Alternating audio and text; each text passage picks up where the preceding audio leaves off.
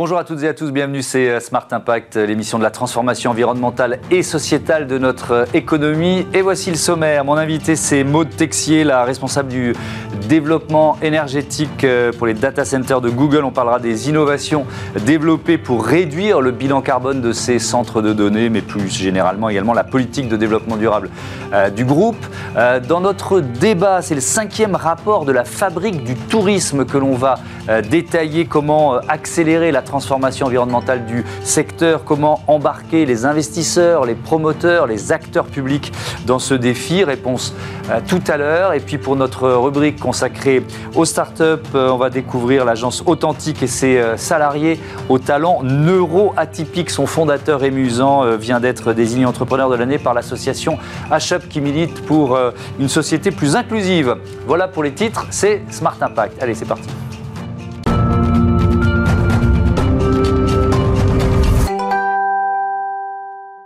J'accueille l'invité de ce Smart Impact, c'est Maud Texier. Bonjour. Bonjour Thomas. Bienvenue, vous êtes donc responsable du développement énergétique pour les data centers de, Google. Euh, objectif de Google, zéro émission nette sur l'ensemble des opérations et de la chaîne de valeur d'ici à la fin de la, la décennie, c'est-à-dire demain. Quels leviers sont déployés, déjà déployés pour y parvenir? Oui, absolument. Donc effectivement, notre objectif de Google est celui que nous appelons net zéro d'ici 2030, qui couvre notre chaîne de valeur. Donc c'est-à-dire que nous allons regarder la réduction carbone non seulement du point de vue de nos opérations, mais également, par exemple, en amont. Mhm. Donc, tout ce qui est supply chain et euh, une intégration avec nos fabricants, par exemple, pour vraiment adresser les émissions carbone à leur source dès la fabrication, par exemple, des serveurs que nous allons ensuite installer dans les data centers. alors, il y a évidemment les data centers, mais il y a d'autres leviers euh, sur lesquels agir? Oui, effectivement. Donc, là, je vous parlais justement de l'amont mhm. euh, de nos interactions avec les fabricants. Mais lorsque l'on regarde l'Internet ou les services cloud, ceux-ci vont tourner sur nos data centers qui eux-mêmes vont pouvoir fonctionner grâce à l'électricité que nous allons consommer.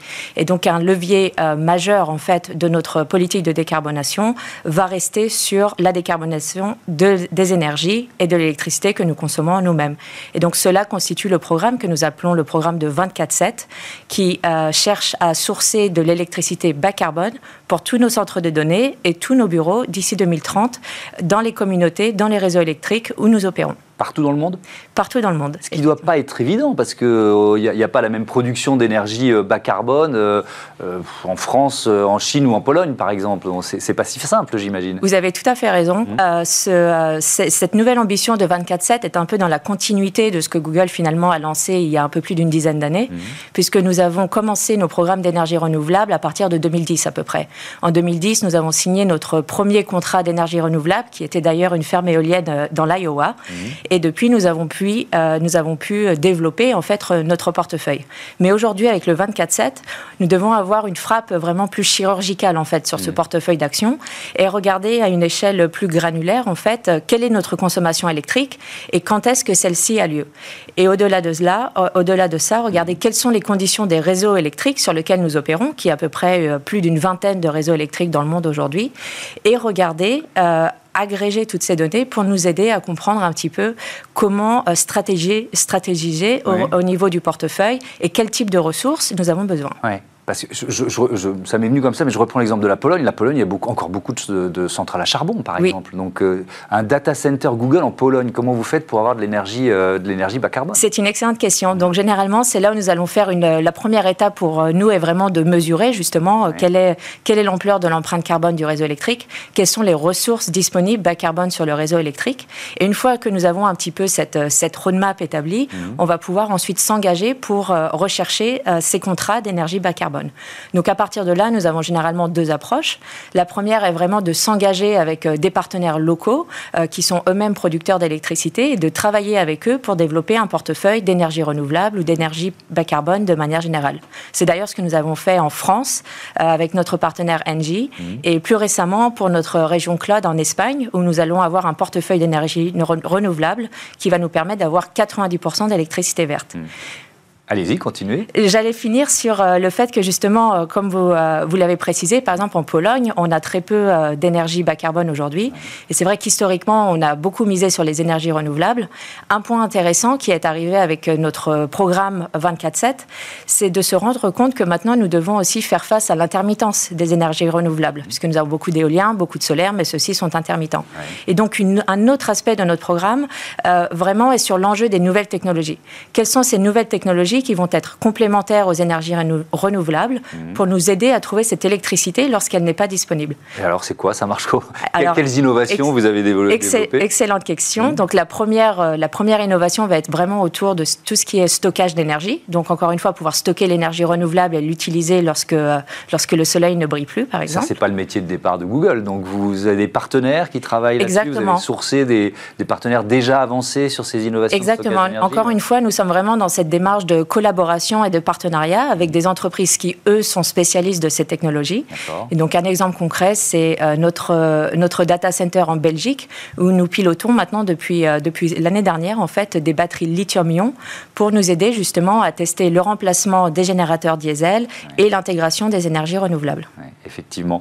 si, on, si on prend un, data center, un centre de données, alors effectivement, on a bien compris, sourcer les énergies renouvelables, c'est une vraie solution. Est-ce qu'on on peut les rendre rendre moins gourmands euh, en énergie, qui consomment de moins en moins d'électricité. C'est aussi un travail que vous faites? Oui, absolument. Donc ça, c'était vraiment le pilier fondamental, on va dire, de notre euh, démarche de sustainabilité à Google. Mhm. Il y a maintenant un peu plus d'une dizaine d'années que nous avons commencé tout ce qui était un, un, design euh, assez spécifique de nos data centers. Donc par exemple, nous avons des ingénieurs qui vont travailler sur la, la, fabrication et le design de nos serveurs et de nos machines elles-mêmes. Et nous avons d'autres ingénieurs qui vont travailler vraiment sur la structure du data center et comment intégrer ces deux composants de manière la plus efficace possible. Et donc aujourd'hui, grâce à tout ce travail, nous bénéficions de data centers qui sont bien plus efficaces énergétiquement qu'ils n'étaient au début.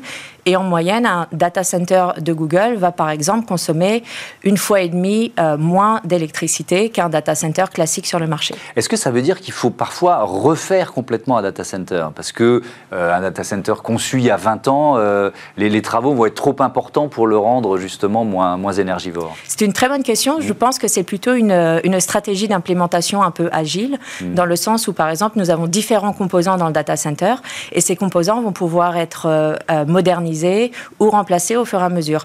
Une, euh, un composant classique qui va bénéficier d'avancements technologiques assez rapides, par exemple, va être les serveurs et les machines. Et donc, nous allons pouvoir les remplacer de manière un peu plus facilement. Dans la même boîte, on va dire, on va dire ça comme Exactement. Ça, Et grâce à ces, ces, ces, améliorations en fait de, de design, si par exemple, vous avez parlé d'un data center il y a 20 ans, je vais rester à une échelle de temps plus courte. Mm. Mais si on prend un data center d'il y a 5 ans par rapport à un data center d'aujourd'hui, pour la même consommation électrique, nous allons pouvoir avoir trois fois plus de puissance de calcul dans le même bâtiment. Oui, donc c'est vraiment un gain très important en très peu de, de temps. C'est aussi une demande de vos clients c'est-à-dire que euh, on parlait de la chaîne de valeur, ils, vous entre guillemets mettent la pression pour euh, leur fournir finalement un cloud le plus propre possible? Absolument, et je pense que c'est un mouvement qu'on voit vraiment euh, s'accélérer depuis plusieurs années, et encore une fois qui est représentant d'un mouvement, on va dire plutôt volontaire de la part des entreprises d'une de s'engager dans la réduction carbone. Donc cela nous permet vraiment d'arriver vers un, une approche de partenariat. Et donc un exemple, nous faisons nous-mêmes beaucoup de travail de recherche sur comment décarboner notre empreinte carbone. Nous avons beaucoup de données vis-à-vis de ça. Et donc, nous avons fait un effort plus récemment sur, euh, sur nos clients cloud pour leur donner accès à ces données. Et eux-mêmes, dans un effort de transparence, les aider à comprendre quelle est l'empreinte carbone des services cloud qu'ils utilisent, des régions cloud dans lesquelles ils opèrent. Et à partir de là, éventuellement, de les aider à prendre des décisions qui vont être plus vertes dans la façon dont ils vont utiliser nos services. Est-ce que c'est une prise de conscience quand même relativement récente? Parce qu'on on a construit finalement l'économie numérique euh, sur une espèce d'illusion, parce que c'est assez immatériel, qu'elle ne consommait pas ou qu'elle ne polluait pas. Est-ce que cette prise de conscience, elle est relativement récente? Alors récente, tout dépend de l'échelle de temps. Euh, effectivement, personnellement, je suis moi-même plutôt dans ce domaine depuis quelques années mmh. et j'ai vu cette accélération sur les dernières, euh, les dernières années arriver assez rapidement. Aujourd'hui, Google est seulement l'une des centaines d'entreprises qui a pris un objectif net zéro. Donc les discussions que nos clients cloud ont avec nous en, en tant que, que, suppliers, nous avons les mêmes, les mêmes discussions avec nos propres fabricants euh, qui eux-mêmes vont nous faire les machines. Donc il y a vraiment cette, cet effet de cercle vertueux, je mmh. trouve, qui apparaît. Et encore une fois, je pense que nous-mêmes, pour nos objectifs de décarbonation, nous nous rendons compte que ce ne sont pas juste nos actions Google qui vont nous aider à décarboner ceci, puisque nous regardons notre chaîne de valeur. Et donc vraiment créer cette, euh, cet objectif de collaboration et de partenariat au niveau plutôt systématique. Hum. Euh, je, voudrais prendre un autre exemple de, euh, d'annonces ou de, de, leviers qui sont activés par Google en matière de développement durable. Vous avez annoncé cet été notamment Solar API, c'est ça? C'est quoi Solar API Oui, notre API sur le solar. Donc ça, c'est un autre exemple de, on va dire, aller au-delà de de s'engager avec nos utilisateurs sur une empreinte bas carbone de nos services, mais vraiment et, euh, prendre en compte nos capacités de données et créer à partir de là de nouveaux services, de nouvelles applications pour aider nos utilisateurs d'abord à mieux s'informer sur leur empreinte carbone et ensuite à prendre encore une fois des décisions et des actions. Donc là, ils vont grâce à ça pouvoir décider de, de, mettre des panneaux photovoltaïques sur le toit Exactement. Donc là, euh, pour être très concrète sur, sur cette solution, nous prenons des données cartographiques et des données informatiques que nous allons mettre ensemble. Et à partir de là, cette API va pouvoir vous donner des informations, vous comme moi, sur sur euh, le, potentiel solaire de votre toiture. Et donc nous regardons très précisément votre adresse, quel, euh, quel toit vous avez, et à partir de là, quel est l'ensoleillement, quel est le potentiel de production d'énergie d'une toiture solaire que vous pourriez installer, et à partir de là également les économies sur votre facture d'électricité. Et donc par cette application, nous espérons pouvoir euh, inviter beaucoup plus de personnes à installer eux-mêmes des énergies renouvelables et vraiment accélérer le développement du solaire. Est-ce que cette offre, elle naît aussi des occurrences du nombre de demandes qui sont faites sur le moteur de recherche Google de euh, comment installer des panneaux photovoltaïques sur le toit. Vous voyez ce que je veux dire? Oui, c'est un excellent point. Effectivement, tous les ans, nous regardons un petit peu euh, quelles sont les, recherches euh, qui apparaissent de plus en plus. Et l'année dernière, nous avons observé que la recherche sur tout ce qui était installation de panneaux solaires sur les toits avait augmenté de moins 40%. Et donc, c'était un projet qui s'appelait projet Sunroof que nous avions commencé il y a plusieurs années. Nous nous sommes rendus compte qu'il y avait un vrai appétit, une vraie demande des, des utilisateurs et donc c'est pour ça cette année, nous avons lancé plus publiquement, plus commercialement euh, cet API qui aujourd'hui est disponible dans 40 pays. Merci beaucoup Maud Texier, à bientôt sur, euh, sur Bismart. Euh, on passe à notre débat quand le tourisme se réinvente. Retrouvez le débat de Smart Impact avec Veolia.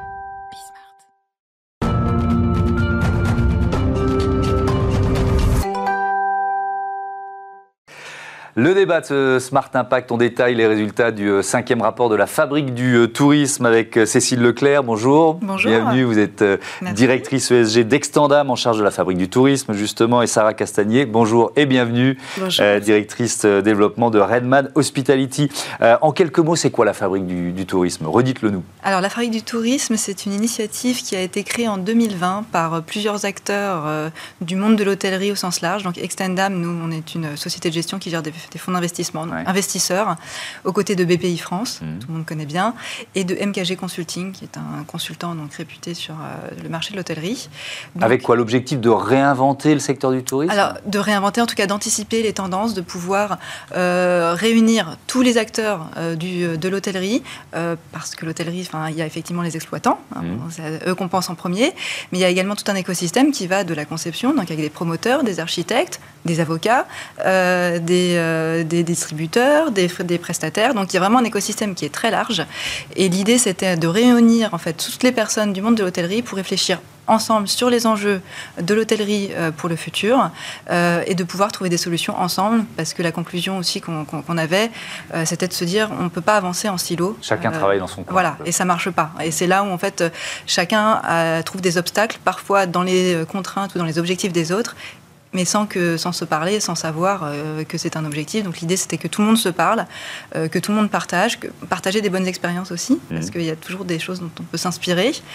Euh, et donc d'ailleurs, dans la fabrique du tourisme, il y a effectivement tout cet écosystème de, de, l'hôtellerie, mais on fait venir également des, des personnes d'autres secteurs en début, en intervention, pour montrer aussi ce qui se passe dans d'autres secteurs euh, sur des bonnes partager ces, ces, bonnes pratiques. Sarah Castagnier, présentez-nous Redman Hospitality. Donc c'est la filiale d'exploitation hôtelière du groupe Redman, c'est ça? À peu près. Ah, j'étais presque, je suis presque tombé juste, c'est ça? C'est ça, exactement. Il manquait juste, effectivement, c'est la filiale d'investissement et d'exploitation hôtelière du groupe Redman. Donc effectivement, le groupe Redman, c'est trois métiers. C'est le métier de promoteur, mmh. c'est le métier de foncière, euh, de foncière euh, des transitions territoriales qui s'appelle Essentiel. Et c'est le métier effectivement de l'investissement et d'exploitant hôtelier avec la filiale Redman Hospitality. Et avec un engagement euh, environnemental, c'est un promoteur qui est certifié Bicorp. Exactement. On, l'a dit souvent ici, c'est sans doute le label le plus, le plus exigeant. Euh, si, on, si, on, est très concret sur les, projets, les derniers projets, en quoi ils se différencient des précédents? En quoi sont-ils de plus en plus euh, vertueux. Alors effectivement, alors, il y a effectivement Redman sur la partie promoteur, mmh. où effectivement, nous maintenant, quand on construit en tout cas des hôtels, c'est là où Redman Hospitality va intervenir et on va effectivement travailler sur toute la partie en amont. Donc c'est-à-dire Aujourd'hui, typiquement, une nuitée d'hôtel en France, c'est à peu près 10,5 kg de CO2 par nuit. C'est 178 litres d'eau. Sur ces 160... Euh, pardon, je me 178. 178 litres d'eau, donc ce qui correspond en gros à, un bain. Sur ces 178 litres d'eau, environ 50%, ça correspond à l'eau des toilettes et l'eau de la douche. Sauf que cette eau-là, en fait, aujourd'hui, c'est quelque chose qu'on peut vraiment recycler. Bien sûr. Et, euh, et, en fait, nous, la démarche, ça va vraiment être de se dire comment demain, en fait, toute cette énergie-là, on peut vraiment la recycler et l'optimiser. Parce que si nous, on le fait à l'échelle de nos hôtels, eh ben, tout le monde pourrait le faire à l'échelle de ces hôtels et ça pourrait vraiment représenter de grosses économies. Et, d'ailleurs, vous travaillez euh, ensemble avec Extendam sur, euh, sur euh, trois hôtels à Bordeaux, c'est ça? Alors, ce sont des hôtels qui existent déjà, sur lesquels vous allez faire des travaux. Je voudrais juste bien comprendre en quoi ça consiste. Oui, bien sûr. Alors, en fait, Extendam nous a accompagnés dans le refinancement des actifs. D'accord. Donc là, effectivement, il s'agissait de trois actifs déjà existants. Mmh. Mais ce qui est le plus intéressant, c'est qu'Extendam nous accompagne aussi sur notre développement, donc sur nos acquisitions. Et si on a quelque chose en commun avec Extendam, c'est justement la grille des critères de développement durable. Donc c'est quelque chose que nous, on s'applique à nos Redman Hospitality. Lorsqu'on regarde un projet, effectivement, on va regarder euh, s'il répond bien à notre grille des critères, donc euh, critères euh, sociaux, environnementaux et sociétaux. Mhm. Et donc ça, c'est notre première grille. Et après, quand on soumet le projet Extendam pour une prise de participation, on sait que ces items sont aussi regardés de leur côté. Vous, ça veut dire que chez Extendam, tous les nouveaux projets sont passés à cette grille de de lecture finalement de développement durable Oui, tout à fait. on a plus d'exceptions. Plus d'exceptions. Aujourd'hui, mm. les critères E, S et G sont mm. complètement intégrés dans l'analyse qui est faite initialement du dossier.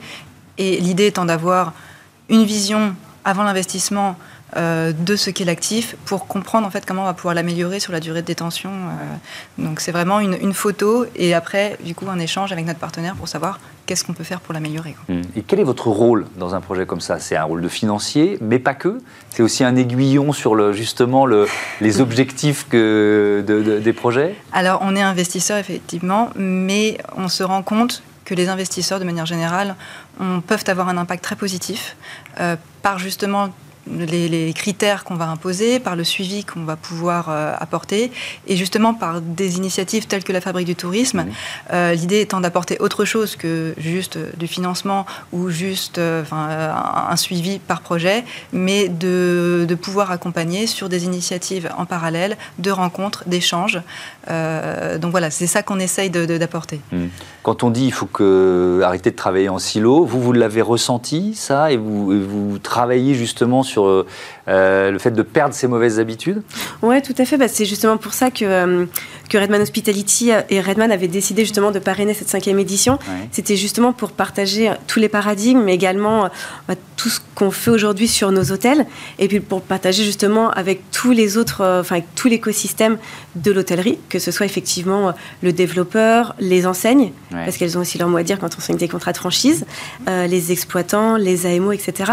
Et l'idée, c'est vraiment de que tous ensemble, on partage les bonnes pratiques. Ça, c'est le monde idéal, mais euh, dans un contexte euh, d'inflation, de hausse du prix des matières premières, de hausse de l'énergie, etc., est-ce que ces objectifs, ils restent prioritaires? Vous voyez ce que je veux dire? C'est-à-dire que quand on lance un nouveau projet, on se dit, ouais, vous êtes bien gentil, mais euh, moi, ça va me coûter peut-être plus cher de, de, faire un hôtel selon ces critères. Oui, bien sûr. Alors après, effectivement comme avec Redman, on, a vraiment une vision à 360 degrés, mhm. donc sur la construction et l'exploitation. On essaye toujours de traiter ces sujets-là en amont, en se disant, OK, peut-être, certes, aujourd'hui, ça va nous coûter un certain montant, mais derrière, sur le volet exploitation, combien ça va nous permettre d'économiser? En fait, on s'inscrit vraiment dans une, dans une vision long terme. Mhm. Et, euh, et c'est vrai que faire ce travail-là, ça permet voilà, de justifier parfois certains investissements. Hmm. Est-ce qu'il y a encore, euh, est-ce que c'est un secteur euh, disparate, vous voyez ce que je veux dire, avec certains qui sont très avancés et d'autres assez réfractaires, qui justement disent bah non, moi j'ai pas les moyens, ou hmm. alors euh, on en parlera plus tard. Alors, des réfractaires. Ça commence à bien faire. Je me souviens d'un président de la République il y a quelques années qui a dit l'écologie, ça commence à bien faire. alors, je crois que par la force des choses, tout le monde commence euh, maintenant, alors effectivement, avec des degrés différents. Il y en a certains qui, sont, qui ont cet ADN, comme Redman, comme on a d'autres partenaires qui sont vraiment très impliqués et ça fait partie aussi de, leur offre. D'autres, c'est moins dans leur ADN et pour autant, personne n'est ennemi de ses intérêts. Entre euh, la partie aussi économie de coût, euh, parce que travailler sur euh, une amélioration de l'impact énergétique, c'est aussi travailler sur ses coûts, euh, parce que c'est une demande également aujourd'hui des consommateurs. quand on regarde les études, on sent que de plus en plus de consommateurs sont intéressés par un vrai engagement. Et donc, c'est peut-être pas quand même le, premier critère de choix d'un hôtel. C'est pas le premier critère, mais ça commence à, à prendre une importance croissante. On voit que tous les, toutes les plateformes de distribution aujourd'hui mettre en avant mmh. euh, cette petite feuille verte, en tout cas ce, côté. Et, ce qui est très important, c'est surtout de le prolonger par des actes. Il n'y a rien de pire que de prétendre faire quelque chose et de ne pas le faire. Donc, euh, ça devient vraiment important. Et l'idée, c'est justement de, de, de, de faire participer euh, et de répondre à une demande, mais aussi d'impliquer le client dans, sa démarche. Si, alors c'est toujours difficile de répondre à une question comme ça, mais s'il y a une bonne pratique euh, à retenir ou une leçon à retenir de ce, de ce cinquième rapport, euh, ce serait laquelle pour vous? Alors, Durant le cinquième rapport, on a beaucoup parlé justement de, des enjeux sociaux et sociétaux, du fait que justement l'hôtel, alors avant l'hôtel avait vraiment une une, euh, un usage d'hébergement, alors qu'aujourd'hui, en fait, on considère vraiment l'hôtel comme euh, le catalyseur justement de, euh, de tous ces nouveaux enjeux. donc, effectivement, je pense que s'il y a quelque chose à retenir, c'est ne plus considérer l'hôtel uniquement comme une solution d'hébergement, mais considérer l'hôtel aujourd'hui comme, comme vraiment un vecteur de progression par rapport à tous les enjeux sociaux qu'on peut avoir au niveau d'hôtel. Ça veut dire quoi? Ça peut être un lieu de vie, c'est d'autres services qu'on propose, euh, un rôle dans la cité aussi? Euh, Exactement, c'est définir aujourd'hui l'hôtel comme un lieu d'accueil, un lieu d'accueil, un lieu de vie du quartier, mhm. un lieu qui peut, euh, qui peut aussi s'associer à différentes associations sur le territoire, qui peut les mettre en avant. typiquement, nous, sur notre hôtel à Bordeaux, on propose aux clients, lorsqu'ils se présentent en réception, sur des durées de séjour de plus d'une nuit, de ne pas faire de recouches et on lui explique avec beaucoup de pédagogie, que cet argent-là euh, qu'on économise, il ne revient pas à l'hôtelier, mais va nous permettre, nous, derrière, de financer euh, le, la formation d'un chien qui, a personne, qui accompagne pardon, les personnes non-voyantes, et que cet argent-là, finalement, sert à cette formation-là. Dernière question, il nous reste une, minute. On n'a pas du tout parlé des acteurs publics. Euh, ils jouent un rôle important aussi dans cette transformation environnementale du, du tourisme? Oui, bien sûr. Euh, Ils font partie de ceux qui travaillent en silo aussi Alors oui, parce qu'on s'aperçoit qu'il y a aussi des réglementations qui sont parfois... Euh, pas dans la, on va dire dans, le, dans, dans la, qui vont pas dans la bonne direction. Certaines, au contraire, sont très positives parce que nous poussent à agir. Euh, et donc, c'est vrai qu'on aimerait aussi progresser euh, dans, dans, nos démarches pour les inclure de plus en plus les acteurs publics, pour pouvoir partager et échanger. Euh, on prend un sujet qui avait été évoqué lors de la dernière Fabrique du tourisme, qui était le sujet du, euh, du, permis sans affectation, parce mmh. qu'effectivement, on se rend compte dans la nouvelle approche hôtelière de la mixité des usages qu'on est souvent bloqué par des réglementations qui font que voilà, chaque euh, immeuble doit avoir son usage mm. et tout est bien réglementé. Donc parfois, on aimerait pouvoir casser un peu les codes pour aller de l'avant vers ces nouvelles tendances. Et, euh, et ben voilà. On a fini. Merci beaucoup. C'était passionnant de découvrir les, euh, cette, ce cinquième rapport de la fabrique du tourisme. On passe tout de suite à notre rubrique Startup. C'est parti.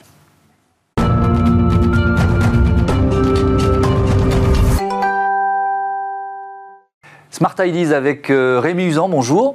Bonjour. Bienvenue, vous êtes le fondateur euh, d'Authentique. Vous avez été euh, désigné il y a quelques jours entrepreneur HUP de, de l'année. HUP, c'est une association qui accompagne les entreprises, qui promeut l'inclusion et qui accompagne les entrepreneurs en, situation de, handicap. Authentique, vous l'avez créé il y a quoi? Il y a un peu plus d'un an, c'est ça? Oui, c'est ça, exactement. C'est quoi Authentique? Qu'est-ce que vous proposez? Authentique, c'est un cabinet de conseil. Ouais. Euh, Qu'est-ce qu'on propose? On propose d'accompagner euh, des entreprises. Aujourd'hui, c'est plutôt des grandes entreprises quand même, Mhm. euh, sur des sujets d'innovation et sur des sujets de culture, culture entreprise. Avec des intervenants qui sont neuroatypiques. Alors, c'est quoi être neuroatypique? Alors, euh, les équipes sont mixtes. hein. Il y a Oui, des oui. neuroatypiques et des neurotypiques. Ouais. Euh, parce qu'on veut faire la promotion de la diversité cognitive, justement, et on est, on est tous différents, on a tous un cerveau différent. Mhm. Et c'est ça qu'on essaie de valoriser. Donc on parle de neuroatypique parce que on a euh, créé le terme neurotypique Ouais. et euh, ce terme constitue une norme et en fait les gens qui s'écartent de cette norme Mhm. euh, sont, sont considérés neuroatypiques et donc on va retrouver dans cette catégorie des personnes qui sont dyslexiques sur le spectre de l'autisme ou qui ont un trouble de déficit de l'attention. Ouais. Et qui vont apporter quelque chose à vos clients. C'est ça qui est intéressant. Là encore, j'ai bien compris, hein, c'est des équipes mixtes, mais ça veut dire quoi? Vous arrivez sur un projet, qui peut être un projet de marketing, qui, pourrait, qui peut être un, euh, voilà, un projet, et une recherche d'innovation, et vous apportez quoi? Un regard un peu décalé, un pas de côté? C'est l'idée? Ouais, ça c'est des profils qui sont capables euh, de développer des, des visions intéressantes sur euh, des sujets et, et no- et notamment quand l'environnement est très mouvant, ce qui est le cas pour beaucoup d'entreprises. Ouais. Et en fait, on va à la fois valoriser leur qualité. Donc, euh, typiquement, euh, en ce moment, on travaille pour un client qui euh, déploie des stations de bornes de recharge de véhicules électriques Ouais. partout en Europe. Il veut travailler sur son expérience client. Et ben, on a des profils qui ont une attention en détail très grande et qui, en début de mission, vont aller sur le terrain. Euh, identifier plein de choses que peut-être d'autres n'auraient pas vues, qui vont euh, aller euh, fouiller dans les datas en ligne, sur les avis clients, etc. Mhm. Euh, et puis, dans une deuxième étape, on a des profils qui, là, pour le coup, sont très créatifs, très spontanés, et qui vont bousculer un peu les équipes sur les, les- les idées les- qu'ils peuvent avoir, en fait, de leur, de leurs produits, et, et les amener, du coup, à s'améliorer. quoi. Vos, clients sont plutôt des grandes entreprises qui recherchent quoi? Il y, a- il y a plusieurs choses. hein. Donc, euh, elles recherchent à euh, se réinventer, euh, changer de business model, de modèle d'affaires, euh, parce que bah, il y a euh, des con- con- concurrents euh, nouveaux qui émergent. Il y a des nouvelles technologies comme euh, l'IA, euh, la RSE, etc. Et en même temps, euh, sur le point de vue ressources humaines, euh, bah, elles veulent que euh, leurs collaborateurs soient plus engagés, elles veulent attirer des talents et elles veulent euh, mieux exploiter leur potentiel. Et, et ça, on les aide aussi là-dessus. Est-ce que dans, dans la mission d'une entreprise comme la vôtre, c'est aussi de changer un peu le regard justement sur euh, ce qui est perçu ou, désigné comme un handicap? Euh, ça ne sera pas notre mission, euh, mais euh, c'est un, un des moyens euh, d'accompagner nos entreprises. Nous, notre objectif, c'est vraiment que euh, nos entreprises clientes elles soient plus performantes. Euh, et finalement, le fait de promouvoir la pensée différente, euh, montrer sur les projets que ça a un impact positif, euh, finalement, c'est plus un moyen euh, qu'une fin. Est-ce que ça suppose aussi parfois d'adapter l'outil de travail pour travailler, pour, pour voilà, mener une mission commune avec, avec Authentique, par exemple? Euh, bah, nous, notre principal outil de travail, en fait, euh, c'est le management. Ouais. Et effectivement, euh, le profil de, les profils atypiques nécessitent des grandes qualités de, de management. Et, euh, et Qui donc, peuvent on va... bénéficier à tout le monde après, évidemment. Exactement, voilà, Ouais. c'est ça l'objectif. Et c'est pour ça que euh, on fait euh, la, la promotion euh, d'un management justement euh, qui permet aux gens de se sentir à l'aise, qui permet de créer des espaces de sûreté psychologique, des safe space, euh, pour que les collaborateurs euh, euh, osent et, euh, et osent exprimer leur, leur singularité. Et on va terminer là-dessus. C'est aussi parce qu'on est dans, du, dans, dans de l'innovation, de la recherche d'idées, etc. C'est oser euh, euh, balancer toutes les idées. Vous voyez ce que je veux dire? Oui, c'est Ça, ça. Bah, c'est- vrai que fonctionne aussi. euh, euh, on a l'avantage, du coup, euh, par notre positionnement, de pouvoir proposer à nos clients des idées un peu extrêmes sans qu'ils soient surpris. Ouais. Et, et je pense que ça, les aide. Que d'autres collaborateurs oseraient peut-être pas proposer. Exactement. C'est intéressant. Super. Merci beaucoup, Rémi Usan, d'être venu nous, nous présenter Authentique. Voilà, c'est la fin de ce numéro de Smart Impact. Je voudrais remercier euh, Marie Billa à la production et à la programmation euh, de l'émission, euh, Angèle Jean Girard, le réalisateur, et Thibaut Goury-Lafont pour le son. Merci à toutes et à tous de votre fidélité à Bismart. Salut.